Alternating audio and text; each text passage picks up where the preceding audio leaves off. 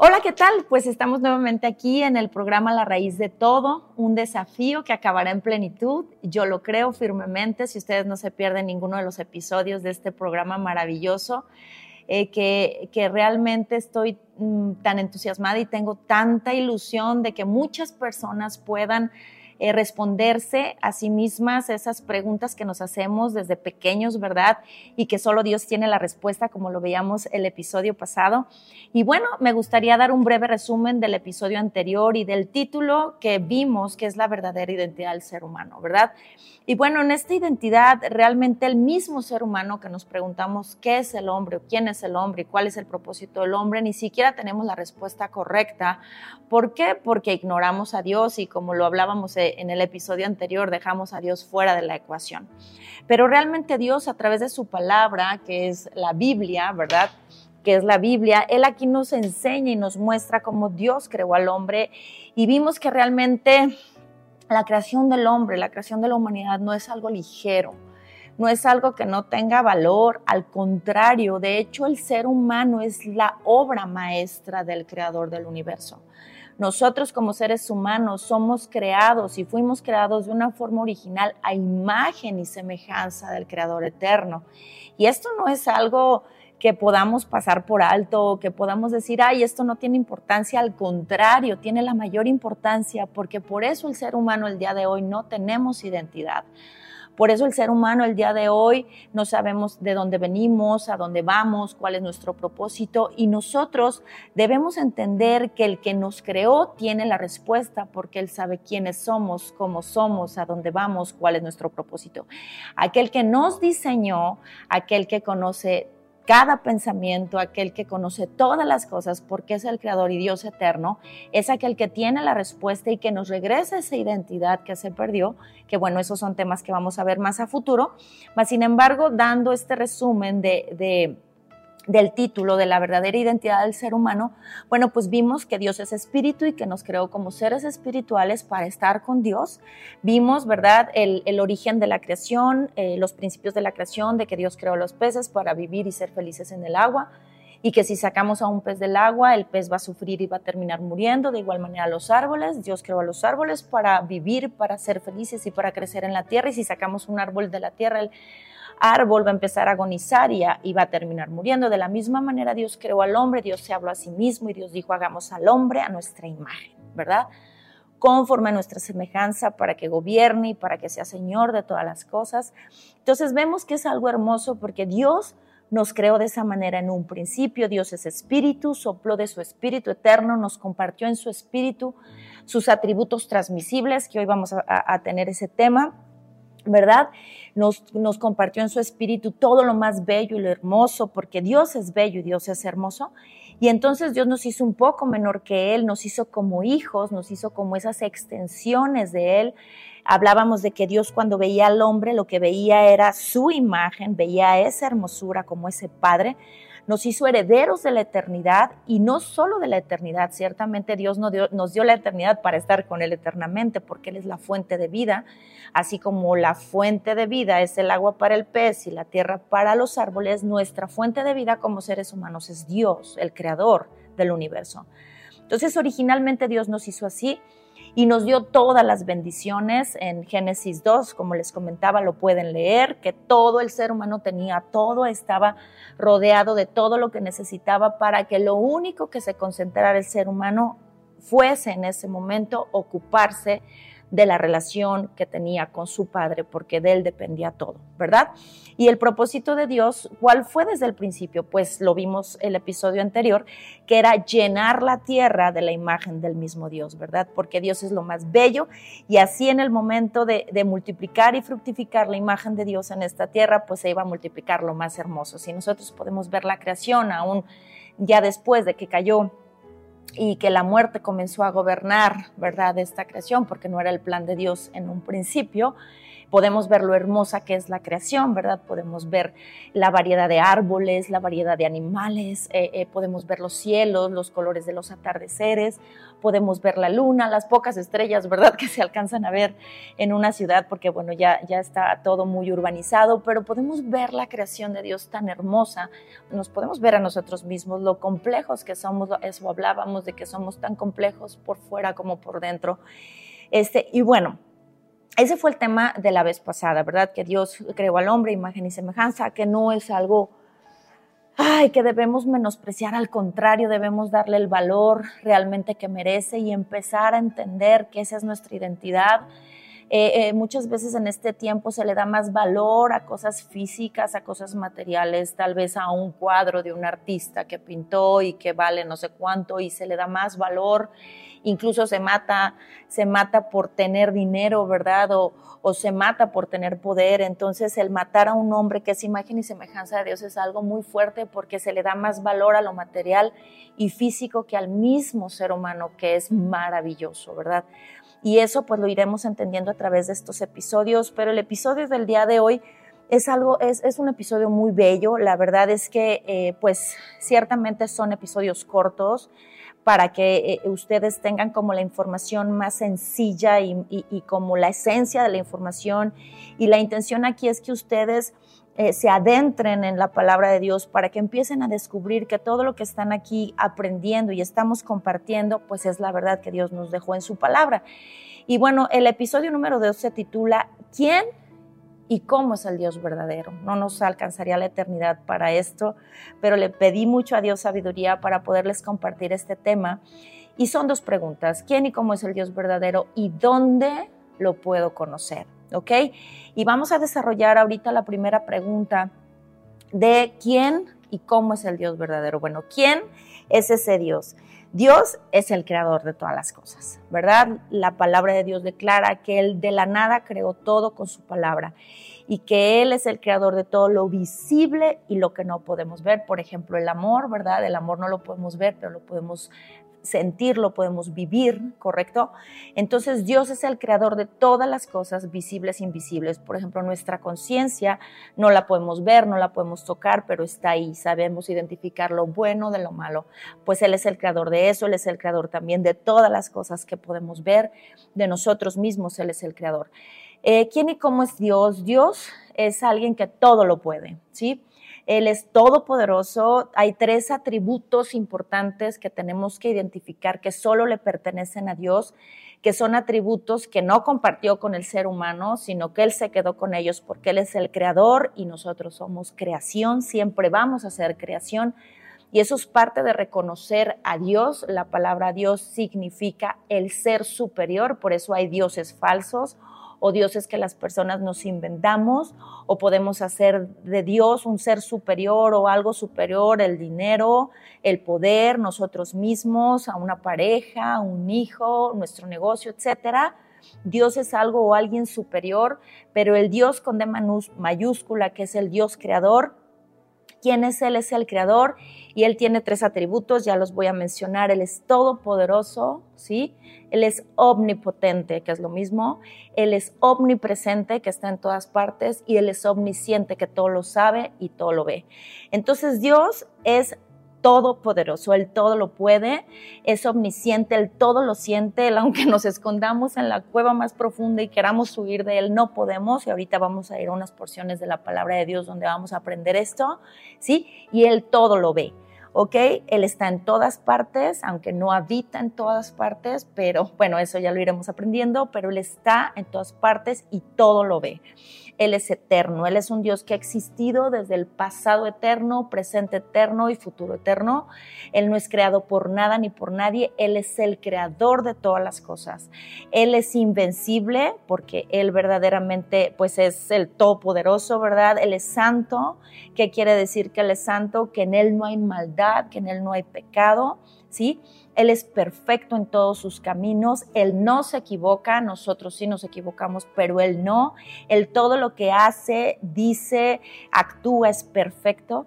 Él es justo, Él es un Dios que es imparcial, que Él, a, pesar de que Él es misericordia, que es otro atributo que Él tiene, que ahorita lo mencionaremos, Él jamás va a inclinar la balanza a cosas injustas porque Él es correcto y justo, ¿sí? Él es amor. Ese es un atributo que, que solo le pertenece a Él en el sentido de que Él es el amor. Nosotros podemos practicar el amor o decidir amar, pero no somos amor y Él es amor. Él es la verdad absoluta, ¿verdad? Ahorita vivimos en un mundo y desde el principio, desde que, eh, eh, pues sí, desde el principio, desde que el hombre cayó, y se separó de Dios, empezó a buscar sus verdades relativas. No existen las verdades relativas, Dios es la verdad, ¿sí? Él es la sabiduría, realmente dice la palabra de Dios que Él con su sabiduría creó todas las cosas, los cielos, la tierra, al ser humano, creó todas las cosas con su sabiduría y su conocimiento. Él es un Dios paciente, Él es un Dios bueno, Él es un Dios clemente, la clemencia es la misericordia de Dios, que Él, aunque, aunque se cometan injusticias, su misericordia es que Él, eh, bueno, iremos viendo estos temas más adelante, pero su misericordia hace que nosotros como seres humanos no recibamos lo que merecemos realmente, porque Dios es un Dios de misericordia. Y entonces aquí con todo esto, bueno, realmente me fui a algunos atributos que son como lo, más sobresaliente de quién es Dios y cómo es el Dios verdadero que refleja eh, eh, la palabra de Dios desde Génesis hasta Apocalipsis, vemos que Él tiene un carácter completamente definido. ¿Ok? Dios es una persona, ¿sí? Eh, que, ciertamente la Biblia en la parte física también, también manifiesta la Biblia que, tiene ojos, que tiene manos, que tiene pies, eh, eh, que tiene un cuerpo, más sin embargo Dios, Él se, se, puede dar el cuerpo que quiera porque Él es Dios, ¿verdad? pero básicamente Dios es espíritu, ¿ok? Y eso lo podemos encontrar en el libro de Juan 4:24 en su palabra. Ahorita lo, voy a leer en Juan 4:24. Y dice la palabra de Dios, eh, pues Dios es espíritu, ¿ok? Eh, por eso todos los que lo adoran deben hacerlo en espíritu y en verdad. Pero aquí nos vamos a enfocar en que Dios es espíritu. Entonces, ese espíritu que es Dios, ¿sí? Que es el mismo espíritu que podemos ver en la creación de todas las cosas en Génesis 1.1, en la palabra de Dios, donde dice, en el principio, Dios creó los cielos y la tierra. La tierra no tenía forma, estaba vacía y la oscuridad cubría las aguas profundas. Y el Espíritu de Dios se movía en el aire sobre la faz de las aguas, ¿ok? Entonces aquí vemos en dos versículos desde el, desde el Antiguo Testamento al Nuevo Testamento que Dios es Espíritu, ¿ok? Em, él siente, ¿ok? Él, él ríe, él se goza, él se enoja, eh, él, siente, o sea, realmente si nosotros conocemos el carácter de Dios en la palabra de Dios, podemos ver que Él manifiesta sentimientos, que Él manifiesta que tiene un alma, tiene su voluntad que, es intrans, que no se puede transgredir, ¿sí? Entonces Dios siente, Dios piensa, Dios ama, Él es amor, pero Él ejecuta el amor, Él es la justicia, pero Él también ejecuta eh, el juzgar, ¿sí? Entonces Dios es un Dios que también actúa, ¿sí? ¿Y cómo lo podemos conocer y entender? A través de su palabra, a través de las historias que vemos en su palabra, a través de todo lo que viene registrado en su Biblia, que bueno, este ya será otro tema que veremos, el tema de qué, qué es la Biblia, ¿sí? ¿Qué es la palabra de Dios en, en resumen? Pero así es Dios. ¿Quién es y cómo es Dios? Pues es como lo hablamos ahorita de forma muy resumida. Entonces, Él se ha mostrado al hombre como Él le ha placido, ¿ok? O sea, eh, nosotros no podemos, somos creación. Tenemos que entender que, que, cuando nosotros tenemos un corazón dispuesto a entender esta palabra y esta respuesta de Dios para nosotros en la identidad del ser humano, tenemos que entender y asumir que nosotros somos creación, ¿ok? Y les ponía el ejemplo del celular, ¿verdad? Cuando alguien hace un celular o hace un artefacto que tiene que funcionar para determinada cuestión, el artefacto o la cosa creada no le dice al creador cómo hacer las cosas, ¿verdad? Sino más bien la creación se sujeta al creador y la creación tiene que funcionar con el propósito que fue creada, ¿ok? Entonces, de la misma manera, Dios creó al hombre y nos creó para amarle, nos creó para, para adorarle, nos creó para disfrutar de su presencia, nos creó para disfrutar todas las cosas, todas las cosas que Él nos dio en un principio, nos dio una tierra, nos dio una creación, nos dio un sol, nos dio una luna, nos dio unas estrellas, nos dio animales, nos dio comida y nos dio todo para qué? Para que nos ocupáramos de ser sus hijos, de amarlo con toda el alma, con todo el cuerpo, con toda nuestra mente y con todo nuestro corazón, ¿sí?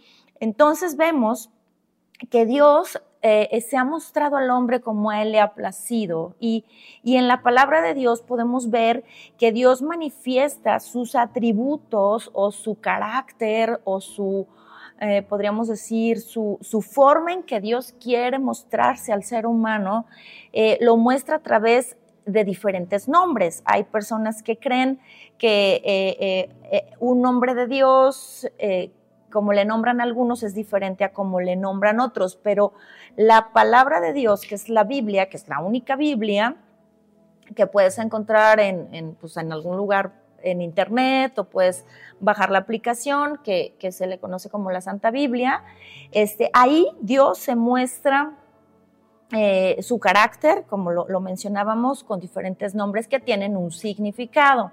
¿Sí? Es como, por ejemplo, me gusta explicarles que eh, supongamos que un padre tiene un hijo, ¿verdad? Y cuando el papá se enoja, el hijo le puede decir, ay, mi padre, ¿no? Mi padre o, o don, don Juan, ¿no? Ya se enojó don Juan, por ejemplo. Y cuando el papá está muy feliz, pues es papito, ¿no? Y cuando el papá eh, demuestra esa parte de la provisión, dice, oh, mi jefe, ¿no? Por ejemplo, es un ejemplo que les pongo, muy práctico, de cómo Dios en su palabra se muestra en estos nombres y les voy a dar un listado de cómo Dios se muestra en estos nombres a través de la escritura, entendiendo que las escrituras del Antiguo Testamento, el Nuevo Testamento, eh, se escribieron en hebreo, arameo y griego, ¿verdad? Hebreo y arameo era el Antiguo Testamento y griego el Nuevo Testamento. Entonces vemos que en el Antiguo Testamento, por ejemplo, se le conoce como Elohim, que significa Dios, o sea, el supremo, ¿verdad? El ser superior. Se manifiesta también o se, o se habla a sí mismo como yo soy el que soy, ¿sí? También como Yahweh, que son eh, en el hebreo antiguo, pues son puras consonantes, que por ahí les voy a dejar un link muy padre de lo que significa eh, eh, Yahweh, que es un nombre difícil de pronunciar porque son puras consonantes, pero tiene un significado bien hermoso.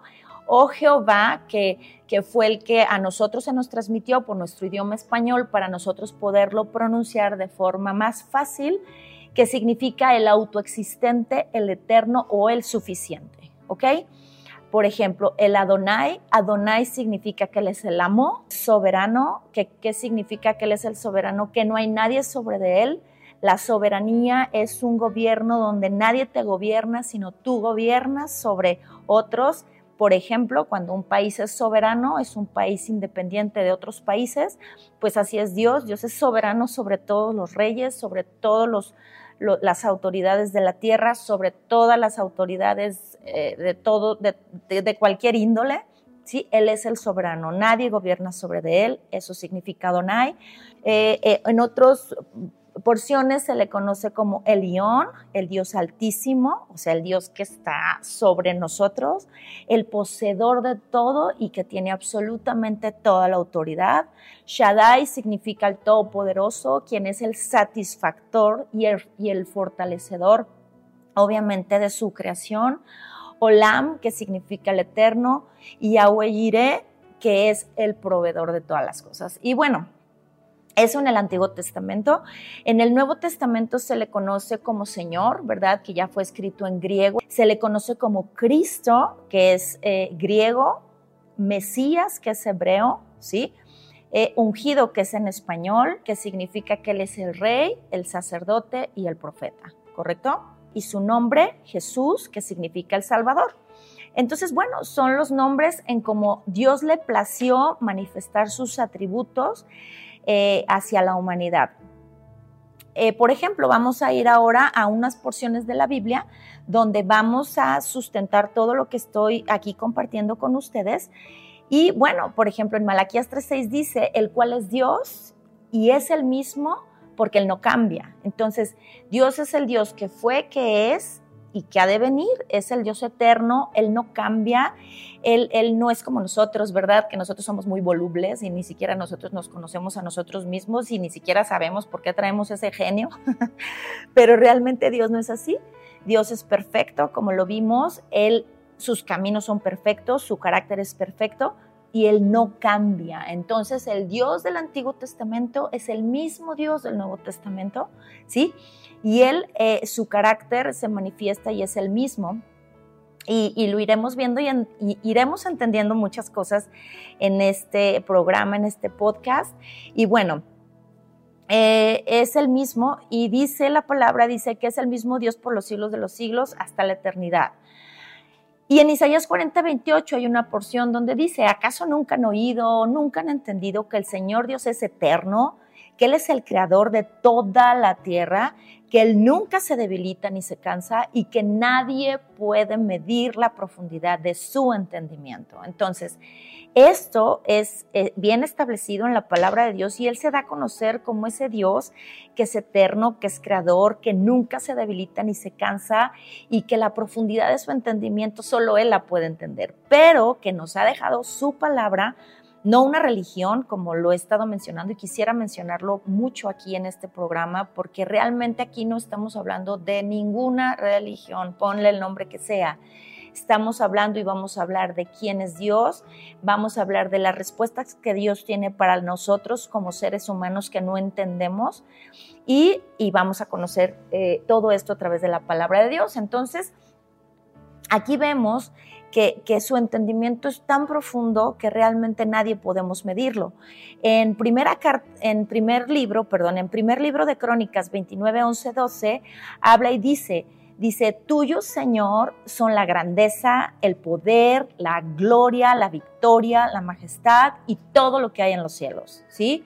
La tierra es tuya, Señor, y este es tu reino. Dice, te adoramos como el que está sobre todas las cosas. La riqueza, el honor, solo vienen de ti y tú gobiernas todo. El poder y la fuerza están en tus manos y según tu criterio la gente llega a ser poderosa y recibe fuerzas, ¿verdad? Y entonces aquí vemos que todo lo que estuvimos hablando con anterioridad, que se, se los dije, aquí la palabra de Dios habla eso. Y la palabra de Dios está dando de él atributos, él es grande, poderoso, la gloria, que era lo que yo les comentaba, la palabra gloria es una, es una palabra para describir una belleza indescriptible, o sea, una belleza y, una, y, una, y un reconocimiento que no, verdaderamente no hay palabras para describirlo. Y la gloria es de Dios porque Él es el más bello, el más hermoso, el perfecto, el santo, el puro, el, el, el quien es amor, verdad, justicia, etcétera, ¿verdad? Entonces, la gloria es de Él, la victoria es de Él también, siempre la victoria ha sido de Él. Toda la majestad, o sea, el reconocimiento de su gobierno, todo lo que está en los cielos, en la tierra, es de Él. ¿Ok? Entonces tú eres de Él, yo soy de Él, ¿correcto? Entonces es así como nosotros empezamos a, encontrar nuestra identidad, porque ese Dios así nos creó, nos creó a su imagen y semejanza. Entonces, si vemos que de Él son todas las cosas, la riqueza, el honor, todo proviene de Él, Él gobierna todo, y entonces podemos ver este Dios, el cual la escritura, la palabra de Dios describe, se describe a sí mismo en la palabra de Dios.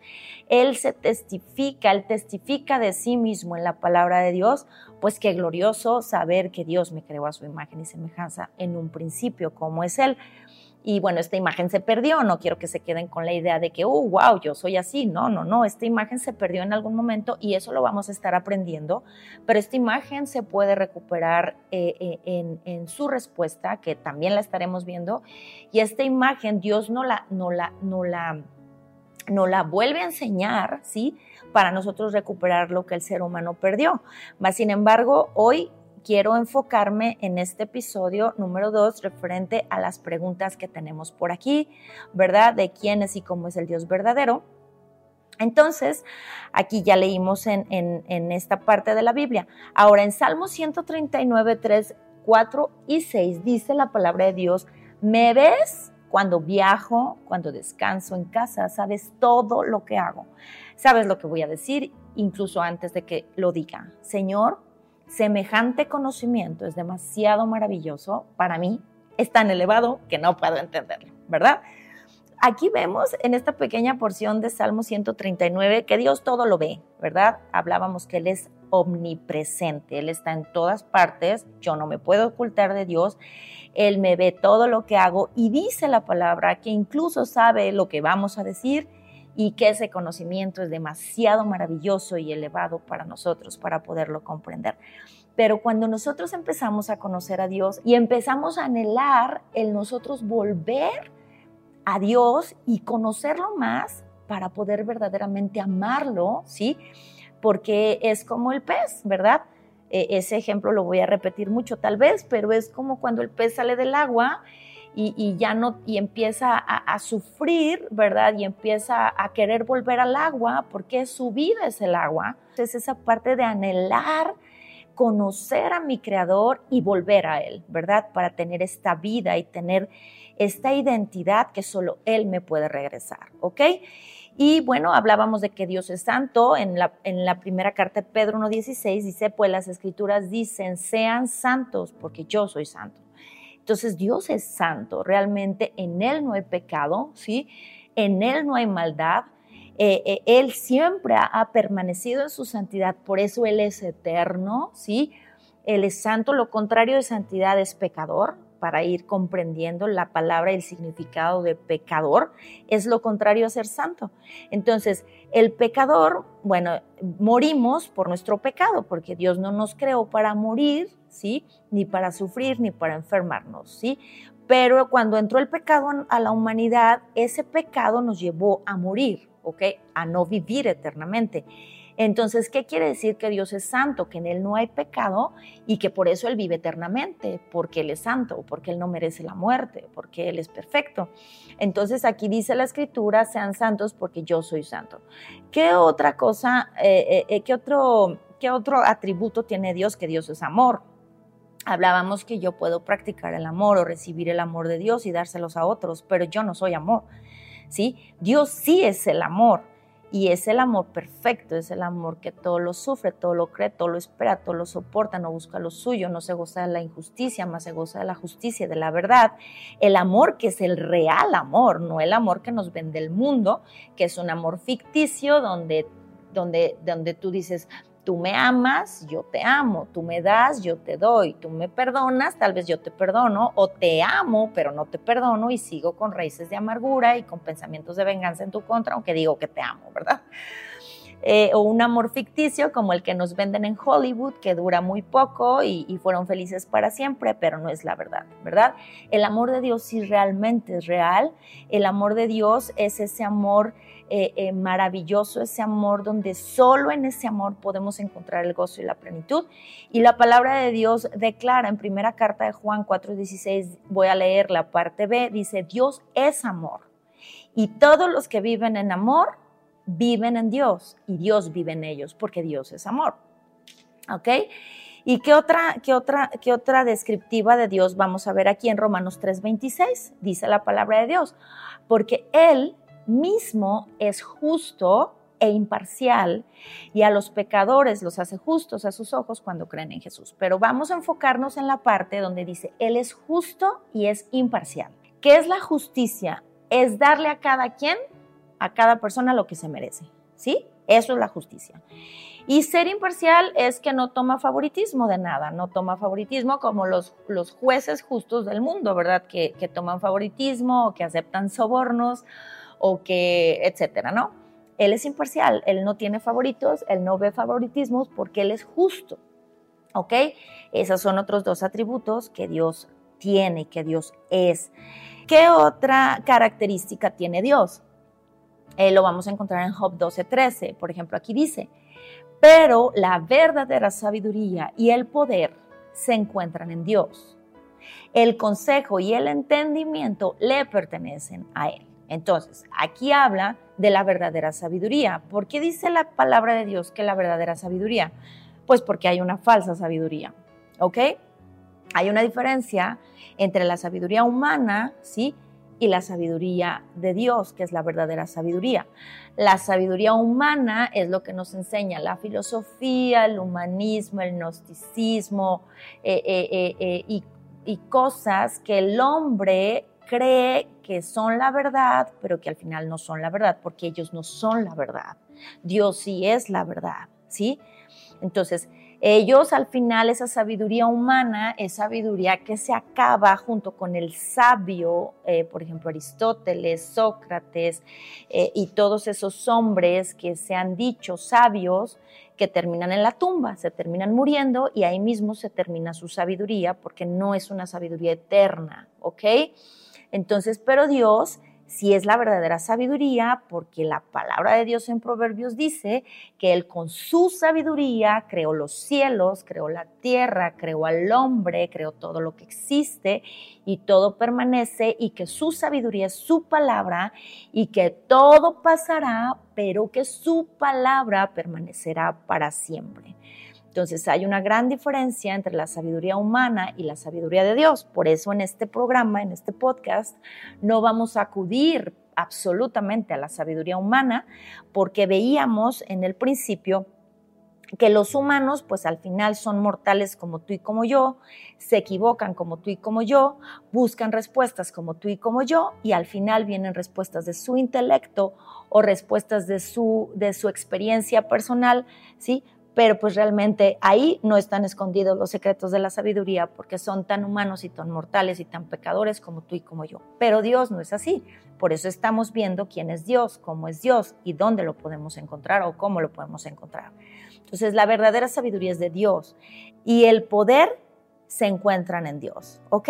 Entonces todo el poder lo tiene Dios. Nosotros realmente, pues nuestro poder es temporal, ¿verdad? Porque podemos ser poderosos en algún momento, pero viene enfermedad, poderosos en algún momento, pero que quiebra nuestro negocio, poderosos en algún momento, pero siempre nos vamos a encontrar que somos tan carentes de poder, ¿no? Eh, en nuestra vida, ¿no? Y que, y que, y que nos enfrentamos a problemas que, que siempre eh, cuando viene un problema que nos supera, pues acudimos a alguien que sea más poderoso, como un médico o como alguien que nos que, necesitemos recibir un consejo para poder nosotros ir trascendiendo, traspasando estos problemas que día a día vienen, pero en Dios es diferente porque dice la palabra de Dios que el poder se encuentra en Dios, ¿ok? El consejo se encuentra en Dios. Entonces aquí las respuestas que vamos a estar teniendo provienen de Dios, provienen de su palabra eterna, no de un ser humano, no de mí, provienen de Él porque también el entendimiento le pertenece. Entonces pidámosle que nos den entendimiento para que todo esto que estamos compartiendo, ¿sí? Él nos lo puede explicar a través de su palabra, ¿ok? Entonces, bueno, aquí vimos eh, de forma muy resumida quién y cómo es el Dios verdadero. Y vamos a contestar a la pregunta siguiente, ¿dónde lo puedo conocer? ¿Ok? Y hay forma, ah, Dios no, no es complicado, ¿sí? O sea, Dios es muy sencillo, el ser humano lo hacemos complicado y lamentablemente el ser humano eh, vivimos en idolatría. ¿Qué es la idolatría? La idolatría, la idolatría es que yo, yo, Diana, creo un Dios como a mí me conviene, como yo lo quiero, como, como, como yo pretendo que es, para yo seguir haciendo lo que yo quiero y ese Dios debe hacer lo que yo quiero y debe cumplir lo que yo quiero, ¿ok? Esa es la idolatría. Eh, las religiones, eh, em, todos los que están escuchando, las religiones son idolatría. Por eso cada persona se acomoda en la religión que le gusta o la religión que le enseñaron o la religión que es tradición de su familia porque eso le enseñaron, pero ni siquiera nos molestamos en investigar realmente si ese que me han enseñado de generación en generación es realmente es Dios, ¿no? ¿Por qué? Porque vivimos una vida idólatra, ¿sí? Incluso, pues los ateos que dicen no creer en Dios, pues viven una vida idólatra, porque Dios es justo, por ejemplo, y un día nos vamos a enfrentar a su justicia divina y nos conviene más negar que hay un Dios a saber que un día a ese Dios que me creó le tengo que entregar cuentas de mi vida, ¿correcto? Entonces, las religiones están llenas de idolatría ¿Por qué? Porque hacen un Dios a su medida para vivir la vida como mejor les plazca o creer que por sus buenas obras y sus buenas acciones y su devoción se están ganando el cielo cuando ese no es el Dios verdadero. Aquí vamos a tener esa respuesta. ¿Dónde lo puedo conocer? ¿Sí? La creación misma ¿sí? muestra de forma visible e invisible las cualidades de Dios. ¿sí? Esa se llama y se conoce como una revelación general, como una muestra general que Dios nos da, donde Dios a través de su misma creación se muestra y muestra su naturaleza divina, su poder, su perfección, su grandeza y todo lo que leímos anteriormente, ¿verdad? Incluso eh, porque decimos que la creación misma en cosas visibles e invisibles. Invisible es mi conciencia, más sin embargo yo sé que existe un Dios o tengo temor de un, ser superior o mi naturaleza espiritual me hace buscar esa parte de un ser superior o, encontrarme con, alguien superior que me ayude, que me guíe, que me muestre, ¿sí? Entonces, eh, eh, esas partes invisibles, eh, como mi conciencia, que me muestran lo bueno, que me muestran lo malo, ¿sí? La parte moral del hombre, eh, otra cosa invisible, por ejemplo, lo que es nuestra, nuestra alma, ¿verdad? Eh, todo lo que son nuestros pensamientos, nuestra voluntad, nuestras emociones, nuestros sentimientos, todo eso que tenemos, el amor, las decisiones que tenemos que tomar, que ciertamente no podemos ver, pero que al final están ahí, todo eso nos muestra que Dios existe en esa revelación general. Pero, ¿dónde lo puedo conocer? Bueno, ¿dónde lo puedo conocer? A través de su palabra. Este libro es un testigo donde podemos conocer a Dios, su carácter, su poder, su amor, su misericordia, su justicia y todo quien es Él desde Génesis hasta Apocalipsis. Pero, ¿cómo podemos conocer a Dios? Pues a través de la buena noticia que Dios da al hombre, ¿sí? Que testifica a través de la promesa que Dios dio al ser humano después de que cayó y se separó de Dios. Dios dio una promesa que Él vendría a encontrarse con nosotros, que Él vendría a encontrarse con el hombre para que nosotros pudiéramos conocerlo, Y pudiéramos estar con Él nuevamente, eternamente con Él, y recuperemos esa identidad de ser hechos hijos de Dios que, que, que éramos en un principio, que se perdió porque el pecado empezó a entrar y a gobernar el ser humano. Y entonces, ¿cómo podemos conocerlo? A través del Hijo de Dios, quien se llama Jesús, que es plenamente hombre y plenamente Dios siendo el Cristo, ¿ok? Entonces es la forma en cómo podemos conocer a este Dios verdadero, porque este Cristo, ¿sí? Es el creador, él todo lo puede, Él todo lo siente, todo lo ve, Él es eterno, invencible, Él venció la muerte, resucitó al tercer día, Él es santo, perfecto, justo, amor, verdad, sabio, paciente, bueno. Él siente, piensa, ama, juzga, actúa. Él es espíritu y le plació presentarse como el Hijo de Dios. Él es Elohim, Él es el yo soy, Él es Yahweh, Él es Jehová, Él es el Señor, Él es suficiente, Él es todo. ¿Ok? Entonces así es como nosotros podemos conocer al Dios verdadero. Y bueno, eh, para concluir esta enseñanza en el testimonio de su palabra, ¿sí? Y me gusta recalcar mucho esto, jamás en una religión. A Dios no lo vamos a conocer jamás en nuestros pensamientos, en nuestro conocimiento, a través de otro hombre o otro, o, ciertamente Dios utiliza a los hombres para, para, transmitirnos su palabra como Dios me está usando a mí. Pero si yo, yo no te estoy diciendo la verdad y tú la estás creyendo, pues por eso ve y lee la palabra de Dios para que ratifiques que lo que aquí estás escuchando es la verdad, ¿verdad? Entonces yo te invito que leas la palabra de Dios, que leas la Biblia, porque a Dios no le vamos a conocer a través de un hombre común y corriente, ¿sí? No le vamos a conocer a través de ídolos, a través de filosofía, humanismo, psicología, ni a través de nada de eso. Él es el que tiene la respuesta su respuesta para nosotros, Él es el que nos regresa la identidad, ¿sí? Ya que en conclusión, como el último nombre, ¿sí? Dado a los hombres para que nosotros podamos estar nuevamente con Dios, ¿sí? Se llama Cristo, Jesús, el Cristo, ¿ok? Y el Cristo es la imagen visible del Dios que no podemos ver y Él vino y le plació venir a encontrarse con nosotros y así es como nosotros podemos encontrarnos con Dios y recuperar esa identidad que se perdió, ¿sí?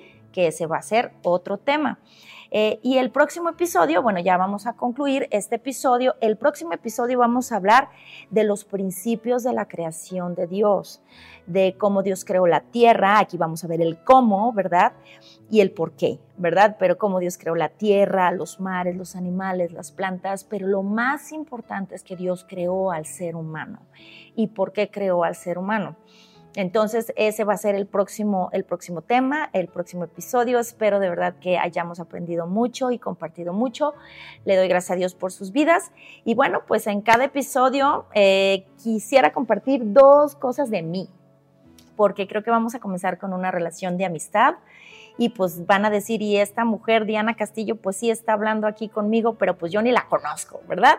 Y quisiera compartir dos cosas en cada episodio para que nos vayamos conociendo, bueno, para que me vayan conociendo y tal vez algunos de ustedes pueda conocerlos personalmente. Y en esta ocasión quisiera compartir dos cosas. Em, bueno, voy a compartir una de mi parte, eh, eh, de, mi, de mi vida diaria, ¿verdad? Y otra de mi vida espiritual. De mi vida diaria, pues quisiera compartirles que soy una mujer casada, que tengo tres hijos, que amo muchísimo eh, y están en la edad de la adolescencia y que pues tenemos una hermosa familia. Y de mi parte espiritual quisiera compartirles que de verdad amo a Dios con todo mi corazón, con toda mi alma, con todas mis fuerzas, con todo mi ser y que quiero obedecerlo y quiero seguirlo amando y compartiendo con todos ustedes ese amor que Dios ha derramado sobre de mí a través de las redes sociales, a través de todo, todos los medios que Dios nos permite para que más personas puedan conocerlo y quiero que sepan que lo amo, pero que anhelo amarlo más cada día. Bendigo sus vidas y pues bienvenidos a este programa, La raíz de todo, donde es un desafío que yo sé que acabará en plenitud. Bienvenidos a su casa y nos vemos el próximo episodio. Que les vaya muy bien, que pasen una linda semana. Bye bye te gustó el video, suscríbete en la campanita y si te gusta la información que estamos compartiendo, compártelo con otros para que lo puedan disfrutar. Y no te olvides de revisar los links que comparto debajo del canal para que puedas profundizar en esta información. Gracias.